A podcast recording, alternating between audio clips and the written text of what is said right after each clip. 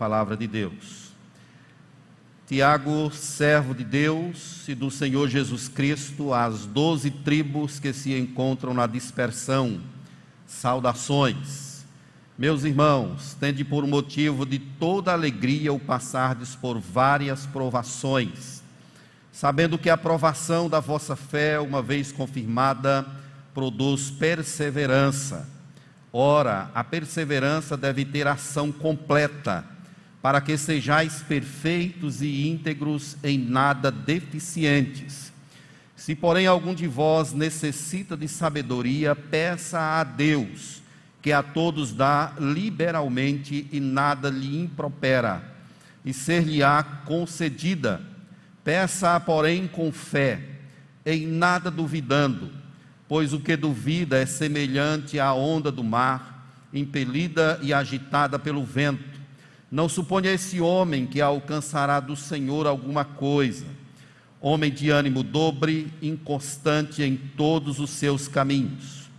O irmão, porém, de condição humilde, glorie-se na sua dignidade, e o rico na sua insignificância, porque ele passará como a flor da erva porque o sol se levanta com seu ardente calor e a erva seca e a sua flor cai e desaparece a formosura do seu aspecto.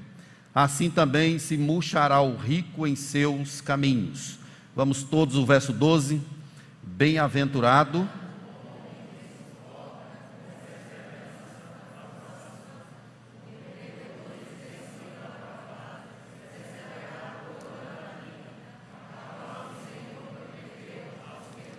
Amém. Vamos orar mais uma vez.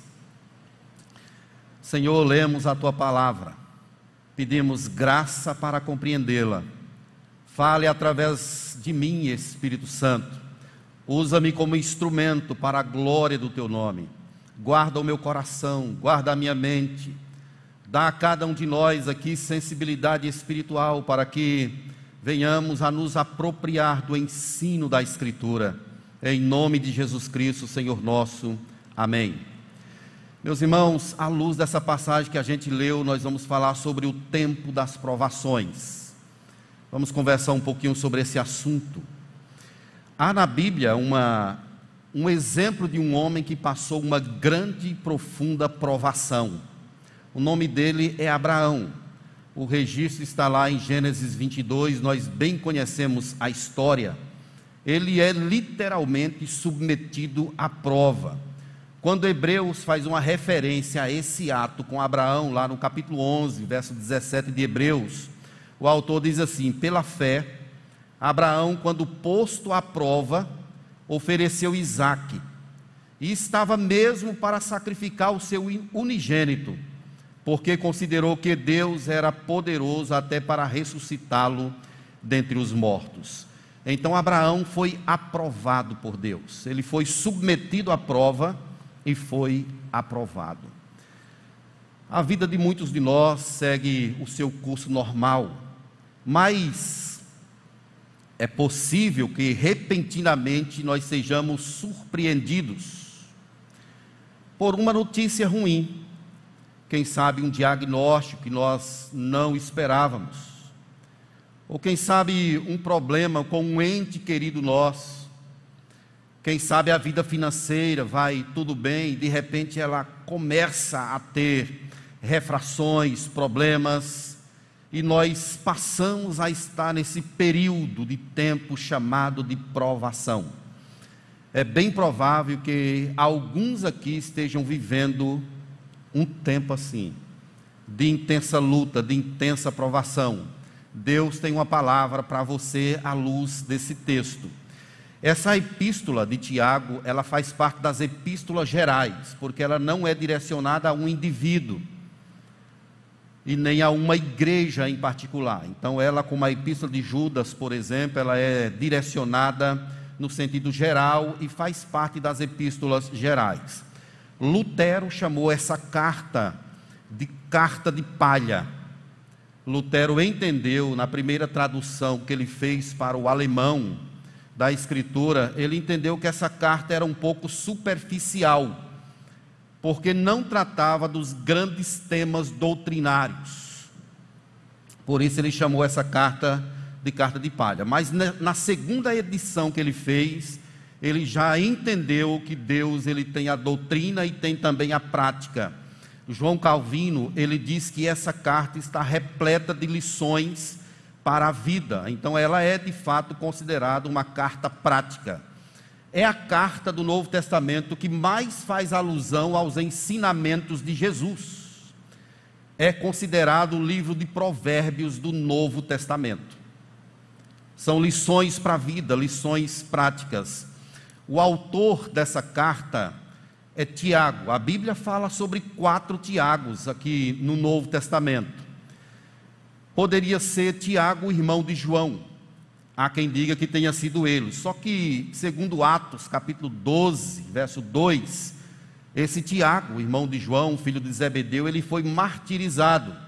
Então a carta foi escrita depois dessa data. Não teria como ser ele. Então, a pessoa que escreveu essa carta é o próprio irmão de Jesus, chamado de Tiago, conforme Marcos capítulo 6, verso 3 relata. Né? Então, ele era irmão de Jesus e Jesus teve outro irmão que escreveu um outro livro que também está na Bíblia, que é Judas. Então, eles eram irmãos de Jesus e tiveram esse privilégio de Deus de serem tomados pelo Espírito e escrever essas cartas. É, Tiago, a princípio, juntamente com seus irmãos, eles não acreditavam que Jesus era o Messias. Se você ler João 7,5, está escrito lá que nem mesmo seus irmãos criam nele. Então Jesus estava ali operando milagres, fazendo maravilhas, mas nem os irmãos dele mesmo acreditavam. Mas Tiago foi um das pessoas, uma das pessoas que testemunhou a ressurreição. Paulo fala sobre isso em 1 Coríntios capítulo 15, verso 7. Depois que Jesus ressuscitou, Tiago o viu ressurreto. Então podemos dizer que essa carta ela foi escrita entre os anos 44 e 49 depois de Cristo. Isso quer dizer que este é o livro mais antigo do Novo Testamento. Ele é o livro mais antigo do Novo Testamento. Como é interessante essas questões. E Tiago escreve com o propósito de animar os irmãos que estavam sendo perseguidos. Chamado aí logo no verso 1, Tiago, servo de Deus e do Senhor Jesus Cristo. Aí ele diz: As doze tribos que se encontram na dispersão. Houve uma intensa perseguição, o povo de Deus saiu ali do seu país, passou a habitar em terras estranhas e Tiago escreve essa carta no sentido geral para a igreja. Isso aqui é chamado também de diáspora, que são as pessoas que estão morando fora do seu país. Então é para essas pessoas que Tiago escreve, objetivando fundamentalmente fortalecer a fé, fazer com que eles cresçam, sigam a pessoa do Senhor Jesus. Então, meus irmãos, entrando mais propriamente no texto, vamos fazer uma pergunta a ele a fim de que possamos aprender com a palavra de Deus. Como podemos enfrentar as provações? Já que essas pessoas estavam passando por provações, e ser crente nessa época não era uma tarefa fácil, não era para qualquer um. Ameaça de morte, os bens eram tirados, a família era atacada, não podia comercializar, então havia uma espécie de antagonismo a uma pessoa que declarasse fé em Jesus. Então, essa é a situação das pessoas a quem Tiago se refere, pessoas que estão vivendo em provações. E como nós podemos fazer, ou o que podemos fazer para enfrentar as provações? Primeiramente, devemos entender a origem e o propósito delas. A origem das provações é o próprio Deus. A palavra provação aqui nesse texto não tem diferença na língua original da palavra tentação. É a mesma palavra. A diferença a gente faz pela por quem opera a tentação ou a provação. Satanás ele tenta o homem para destruí-lo. Deus prova o homem para amadurecê-lo, para fortalecer a fé. Então, essa é a diferença. A origem das provações é o próprio Deus. Ela sempre vem. Não existe esse negócio de, ah, talvez tenha. Não é isso. Elas vêm. Se você é crente, você vai ser provado. E essa palavra aqui, é, várias, é a palavra que pode ser traduzida também por multicoloridas. O que, que é isso? É que aponta para a variedade não propriamente para a quantidade, não é uma questão quantitativa, é uma questão de variedade. São provações grandes, pequenas, exteriores, interior, interiores. Então há uma variedade delas. Tem algumas delas que vêm para quebrar literalmente. Quebra a pessoa, esmaga, exprime, humilha, mas Deus nunca nos deu provações além da nossa força. Então, meus irmãos, é possível a gente enfrentar as provações entendendo de quem elas vêm. John MacArthur ele disse que a palavra provação aqui nesse texto, ela significa algo que quebra o padrão de paz e conforto. Você está bem, a sua vida está em paz. De repente, você é visitado com a notícia que lhe tira o chão, arranca lágrimas, tira o sono, rouba a paz. Então, isso é o que ele chama de provação. Ela objetiva descobrir a natureza de uma pessoa ou a qualidade de uma coisa. Então, Deus traz ela para exprimir aquilo que está no nosso interior ele traz a aprovação para a gente para aumentar a qualidade da nossa fé. Para entender se a gente crê mesmo em Deus ou se a nossa fé ela é superficial. Ela vem também para medir o tamanho da nossa fé. Nós temos de entender os desdobramentos das provações elas produzem perseverança, que é a capacidade de seguir adiante quando nada dá certo. É isso que Abraão faz. Gênesis 22, ele vê o monte caminho de um dia de distância, e ele segue, resoluto, determinado, ele está sendo provado, mas a perseverança que ele tem lhe dá força para prosseguir, mesmo quando as coisas não estão dando certo. É aqui, meus irmãos, que muitos de nós acaba é, talvez nem passando no teste ou na prova.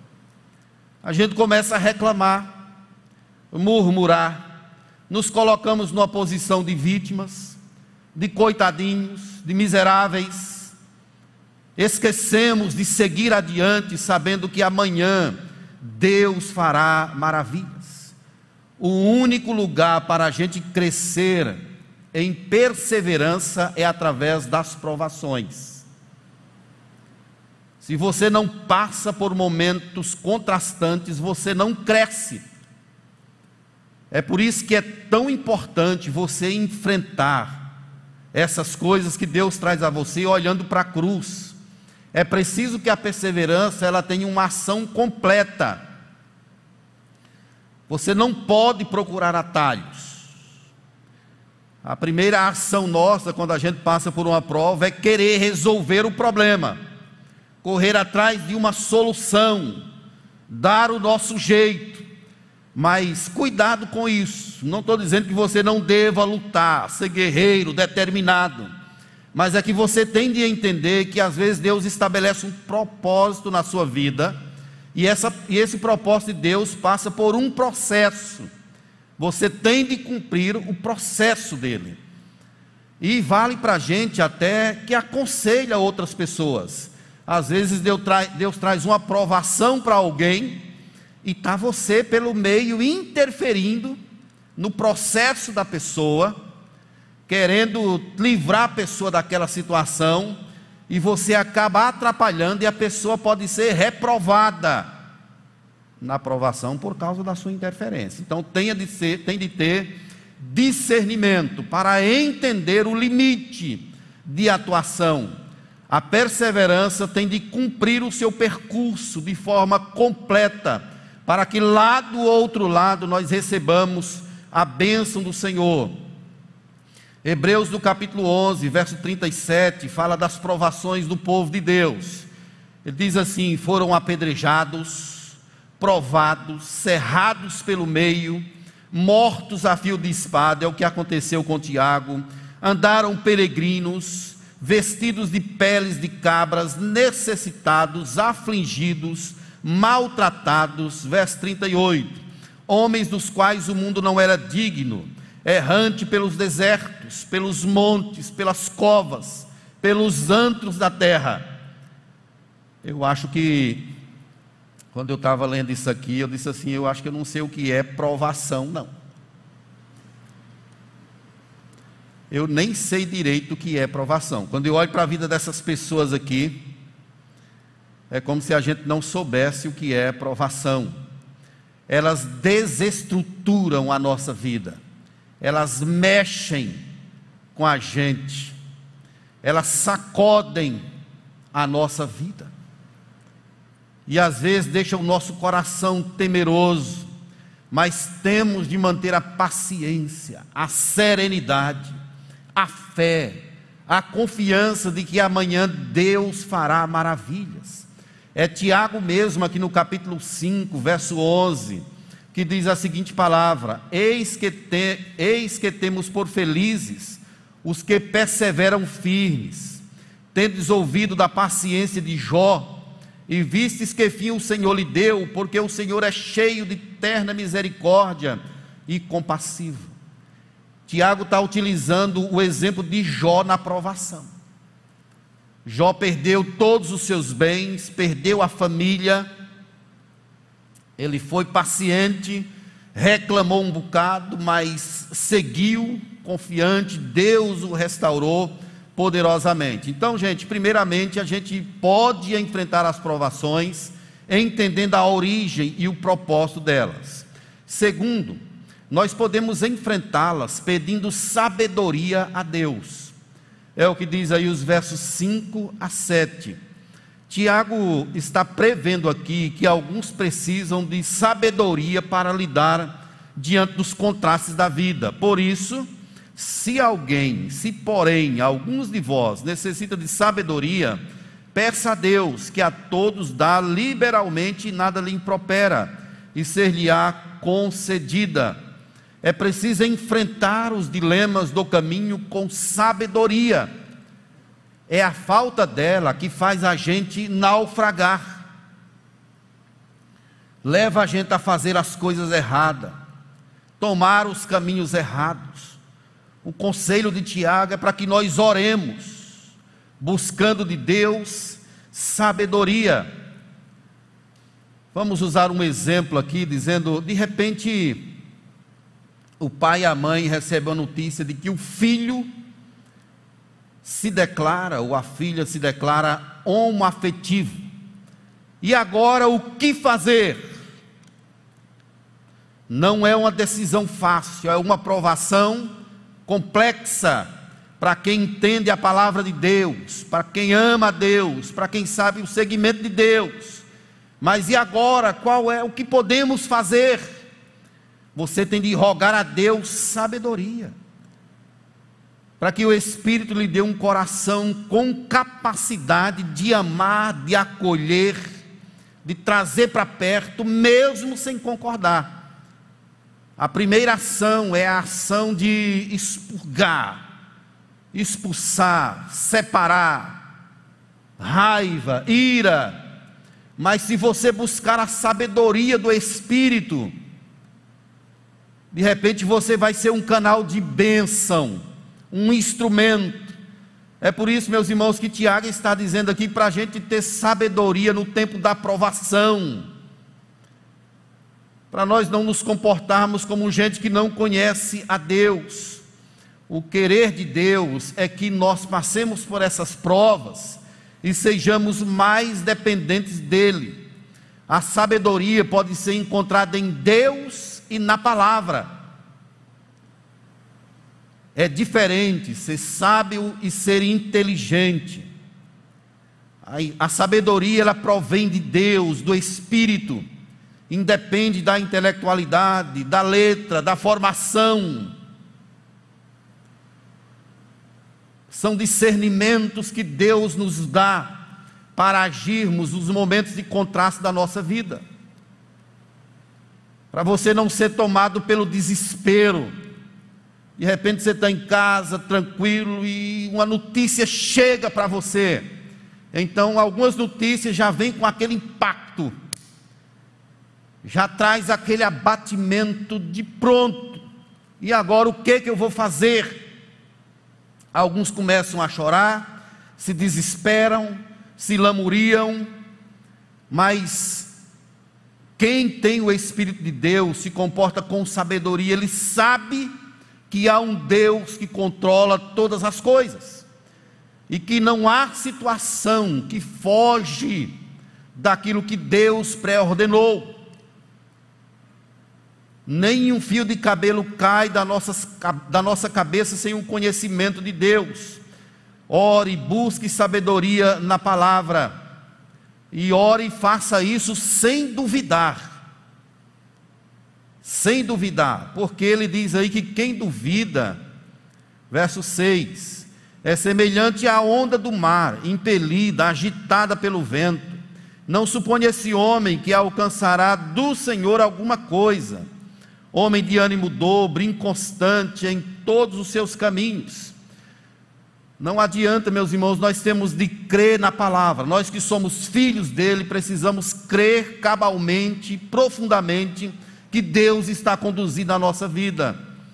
Quando ele utiliza essa palavra aqui, homem de ânimo dobre, ele está dizendo que aquela pessoa que tem um duplo sentido, que crê, levanta a mão na igreja, canta, adora, mas quando chega a aprovação, a pessoa se comporta como alguém que não conhece a Deus. É tomado pelo desespero, pelo pavor, pelo medo, pela angústia. É como se o amanhã não fosse mais existir. Se nós somos crentes, somos filhos, devemos agir com essa inteireza, com essa integridade que a palavra de Deus nos chama. Aí no capítulo 8, no capítulo 4, verso 8, Tiago fala mais uma vez sobre esse homem de ânimo dobre. Ele diz assim: Chegai-vos a Deus, e ele se chegará a vós outros.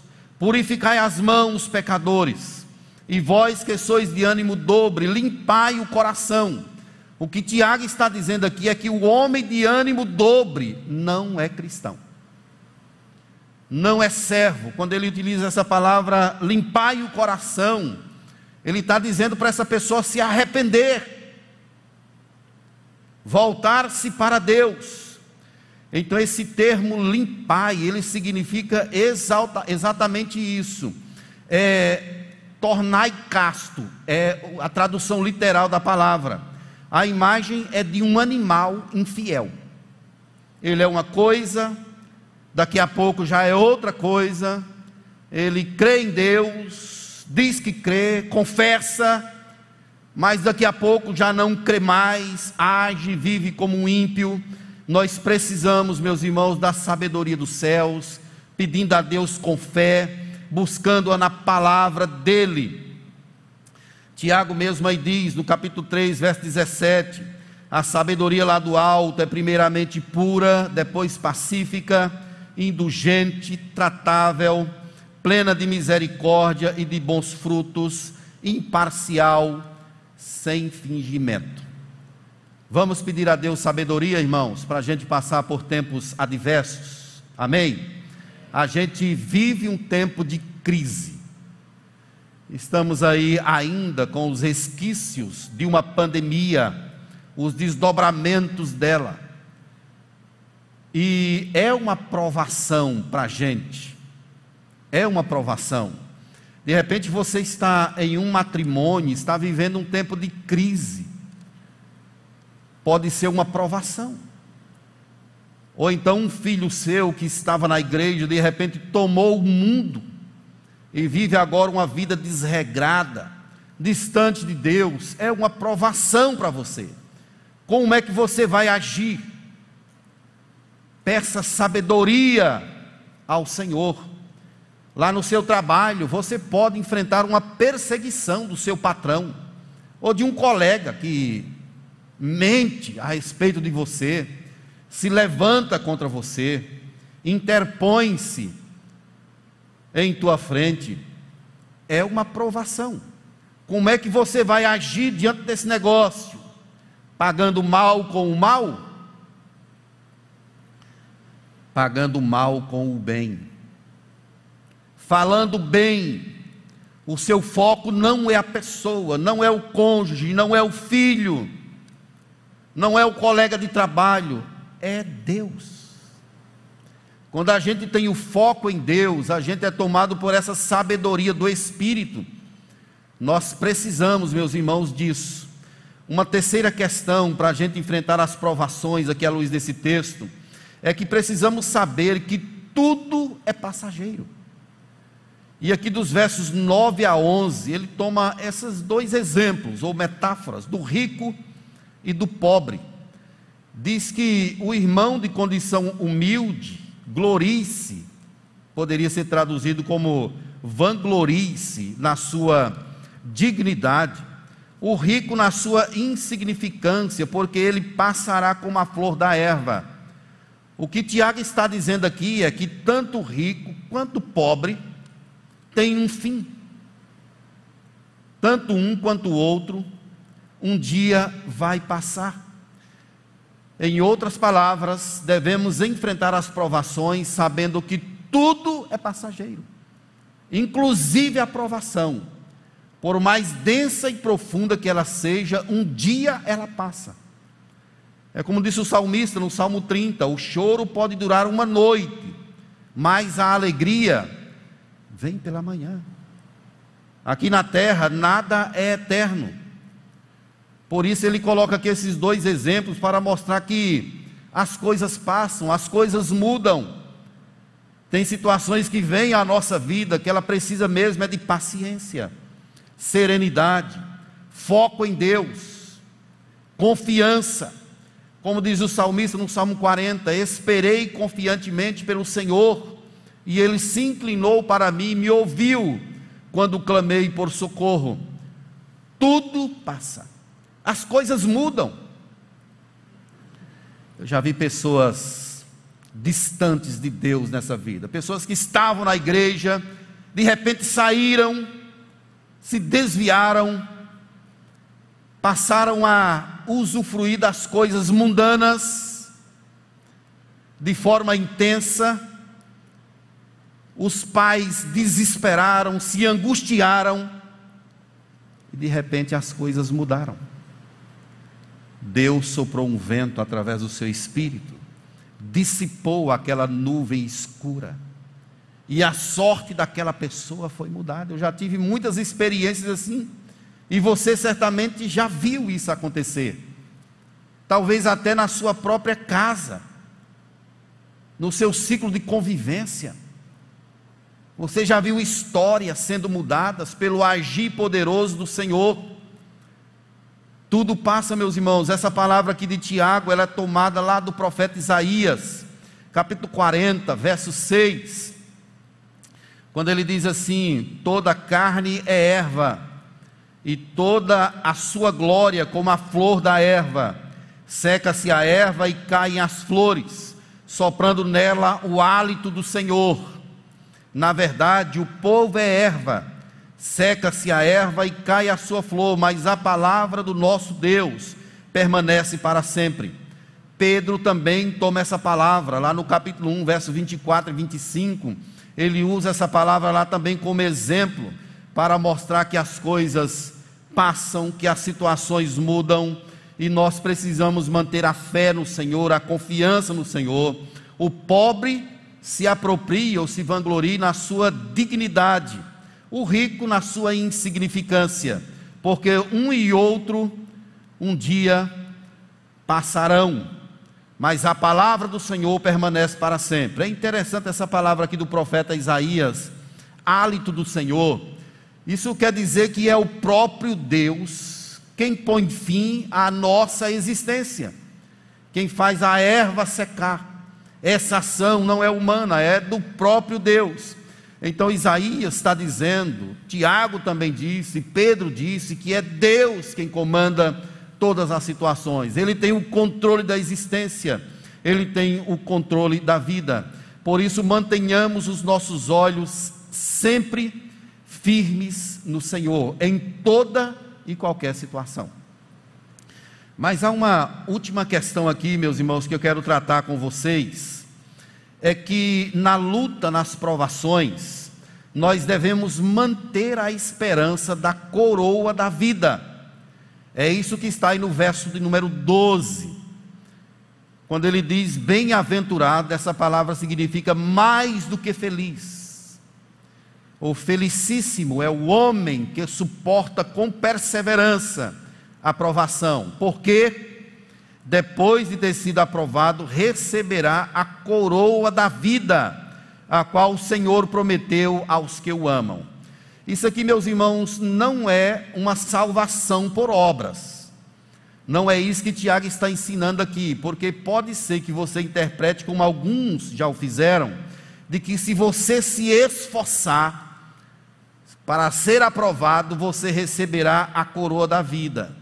A ideia é que Deus nos deu uma fé, encheu o nosso coração do seu espírito, e essa perseverança nossa, ela vem como ela se desdobra em uma dádiva que é dada àquele que permanece fiel a Deus em toda e qualquer situação. É isso que João diz em Apocalipse, capítulo 2, verso 10. Não temas as coisas que tens de sofrer. Eis que o diabo está para lançar em prisão alguns dentre vós, para ser dispostos à prova, e tereis tribulação de dez dias, um período de tempo. E aí vem a sentença: ser fiel até a morte, e o que? Dar-te-ei a coroa da vida, ou seja, suporte, persevere. Se de repente você for diagnosticado com uma doença, como você agiria?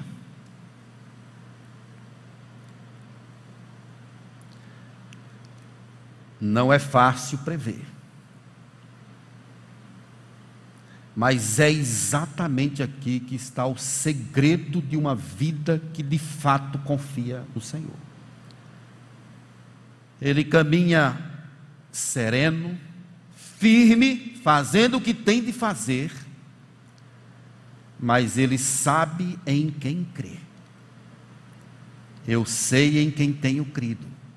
E essa fé, ela é um alimento. Ela nos faz seguir perseverantemente, entendendo que há um Deus que está no controle de tudo. É por isso que Paulo, ele abriu mão da sua própria vida, julgando-a como refúgio. Para mim, o viver é Cristo e o morrer é lucro, disse ele. Somente quem tem uma visão grandiosa é capaz de passar pela provação alegre. Vejam que ele começa dizendo assim: tem de motivo de toda alegria o passar por provações. E encerra a sessão dizendo assim: felizes. Felizes são aqueles que são aprovados, que perseveram e são aprovados. Por quê? essas pessoas receberão uma coroa, é uma premiação. Tiago está colocando aqui um prêmio que é dado a um atleta. Paulo também usa essa linguagem nos seus argumentos. Usa também a questão do lavrador, na questão de usufruir dos frutos. Tiago está usando aqui essa mesma questão, dizendo que aquele que perseverar, que for aprovado, receberá a coroa da vida. A coroa é algo que era colocado na cabeça, diz respeito a jogos romanos, e essa pessoa era exaltada por conta dessa premiação. Então a ideia de Tiago aqui é que essa pessoa que passa por provação e é aprovado vai receber essa coroa da vida, mas ela está conectada não às coisas da terra, ela está conectada às coisas de Deus, nos céus, à vida eterna. A coroa é um incentivo para permanecermos firmes. E também é uma recompensa eterna daqueles que vencerem, daqueles que estão sendo guiados pelo poder e glória do Espírito Santo. Meus queridos, eu quero chamar você para perseverar, não importa o que você esteja passando, quem sabe você está vivendo um problema em sua família, com um filho, com a filha. Quem sabe a questão financeira está acochada. É uma provação. Não se desespere. Você crê sem ver nada.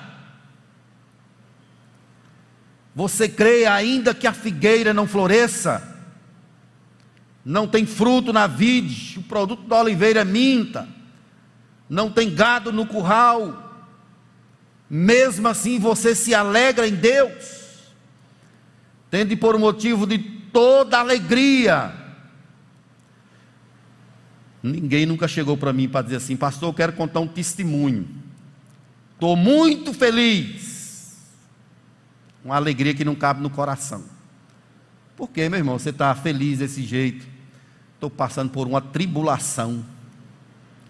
Pelo menos eu nunca tive essa experiência. Mas Tiago está colocando um verbo aqui que é uma ordem. Tende. Seja alegre. Isso só é possível quando você entende o projeto global de Deus. Concluindo, veja a palavra de Deus a respeito de Abraão, conectando a nossa conclusão à introdução. Gênesis 22, 17 a 18. Deus falou sobre Abraão: deveras te abençoarei, e certamente multiplicarei a tua descendência como as estrelas dos céus, e como a areia na praia do mar. Nela serão benditas todas as nações da terra, porquanto obedecestes à minha voz. É a bênção que veio para a vida de Abraão. É a boca de Deus quem fala isso. Ele foi testado e foi aprovado. Ele ia mesmo sacrificar o seu filho, o bem maior, aquilo que ele tinha de mais precioso. Ele chegou a levantar a mão com a faca ou com o cutelo. E ele ouviu uma voz que dizia assim: Abraão, não toque na criança, porque agora eu sei que temes a Deus. Então, meus irmãos, Deus ele já sabe de todas as coisas. A aprovação não é para Deus saber sobre nós, ele já sabe o que está aqui dentro. O que Deus quer é que a gente cresça na fé, que a gente amadureça, que a gente seja totalmente íntegro. Por isso, como disse Pedro, não estranheis o fogo ardente que surge no meio de vós. Não estranhe quando o sofrimento chegar Deus está querendo abençoar a tua vida. Agora, meus irmãos, para a gente finalizar, eu quero trazer apenas algumas aplicações rápidas. Primeiramente, considere aquele que suportou tamanha oposição, Jesus. Olhe para ele, olhe para o que Jesus passou, olhe para o que ele sofreu, para o que ele suportou. Chutes, cuspidas, palavrões, a ignomínia que ele carregava, a vergonha de ser crucificado nu, tudo isso ele suportou, desprezo, ataques do inferno, ataque dos homens, mas Jesus ele tinha um propósito, que era o resgate da humanidade. Olhe para ele Toda vez que você lembrar dos seus problemas, das suas dificuldades, da sua provação, se lembre de Jesus. Segundo, você tem de viver o processo completo. Não busque atalhos. Mas, pastor, está doendo. Louve, adore, celebre as grandezas do Senhor na tua vida. Entregue o controle totalmente nas mãos do Senhor. A gente fica ansioso, meus irmãos, pelas coisas que nos acometem, porque a gente quer controlar. Experimente colocar o controle da sua vida nas mãos de Deus. E você vai ver como a ansiedade ela vai embora. Especialmente com problemas que você não tem poder para resolver. Entregue tudo nas mãos do Senhor e viva o processo de Deus. Quando vai ser? Eu não sei. E pode ser que você morra e nem vê as coisas concretizando, sendo concretizadas. Mas você precisa ter fé de que amanhã Deus vai fazer grandes coisas. A mãe de Agostinho orou 40 anos pela conversão dele.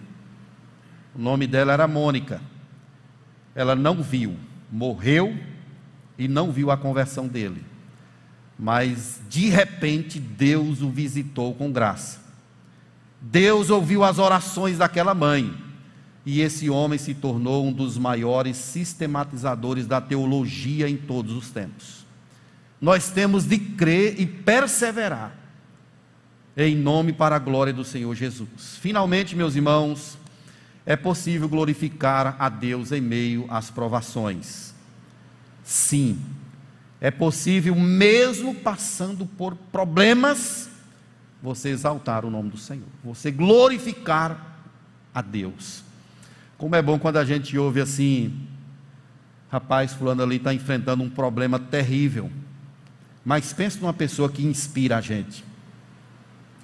Eu já tive a honra de visitar pessoas enfermas em leitos de hospital e levar uma palavra para ir consolar a pessoa e eu saí de lá consolado. O impacto que aquela vida me causou. Não foram poucas as visitas que eu já tive dessa forma. De chegar na casa da pessoa e pensando em levar uma palavra, isso e aquilo outro. De repente chegar lá, a pessoa que está vivendo o problema me passa uma esperança ultra circunstancial sobrenatural e alimenta a nossa vida. É possível você glorificar a Deus do meio da sua provação. É possível você dar um brado e dizer: Eu creio no poder de Deus. Eu creio na presença do Senhor nesse negócio. Viva essa esperança, meu irmão, em nome de Jesus. Você pode glorificar a Deus, exaltar o nome dEle. E se você está vivendo esse tempo de provação, Exalta o Senhor, Deus está contigo, você não está sozinho. Jesus disse assim: Eu estarei com você todo dia, todos os dias, até a consumação dos séculos. Que Deus nos abençoe em nome de Jesus. Vamos ficar de pé para a gente orar. Quero convidar aí a turma do louvor para a gente falar com o Senhor. Vamos impetrar a bênção e depois a gente vai cantar mais um cântico.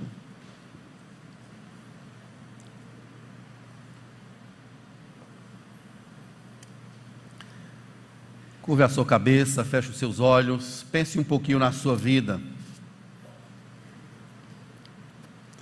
na sua família. Será que você não está vivendo um tempo de prova? Persevere, querido, em nome de Jesus. Não desanime.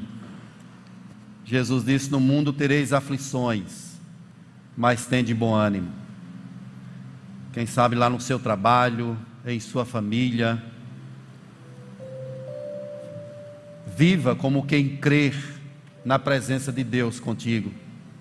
Viva com a esperança de que as coisas mudarão amanhã para a glória do Senhor. Pai amado, louvado seja o teu nome para sempre. Quero exaltar a ti, meu Deus, Paizinho querido eu sei, ó Deus, que nós não estamos sós no caminho.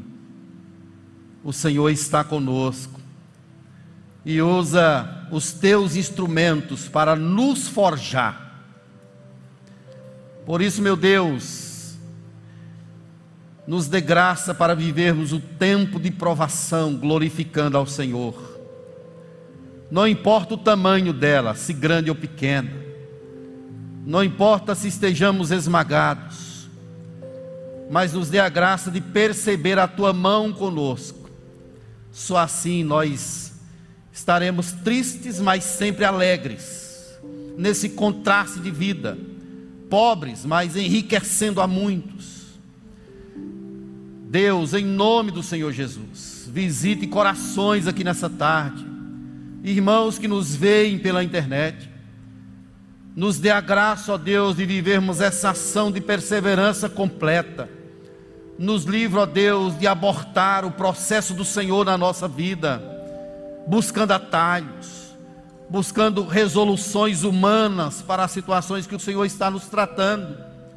Nos abençoe, ó Deus, lapida-nos mesmo, transforma-nos para que sejamos maduros, íntegros.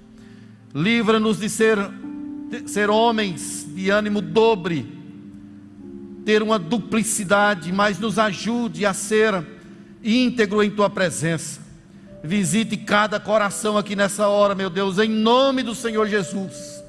Transforma-nos, não nos deixe desesperar, mesmo que hajam situações adversas profundas nos ajude a manifestar a fé, a confiança de que há um Deus que é maior do que todas as coisas conosco. Em nome do Senhor Jesus. Amém. Que a graça e a paz de Jesus Cristo, o amor eterno e imutável de Deus, o nosso Pai, que o poder e a glória do Espírito Santo repouse sobre nós, Igreja de Deus espalhada por toda a terra, agora e para todos sempre. Amém.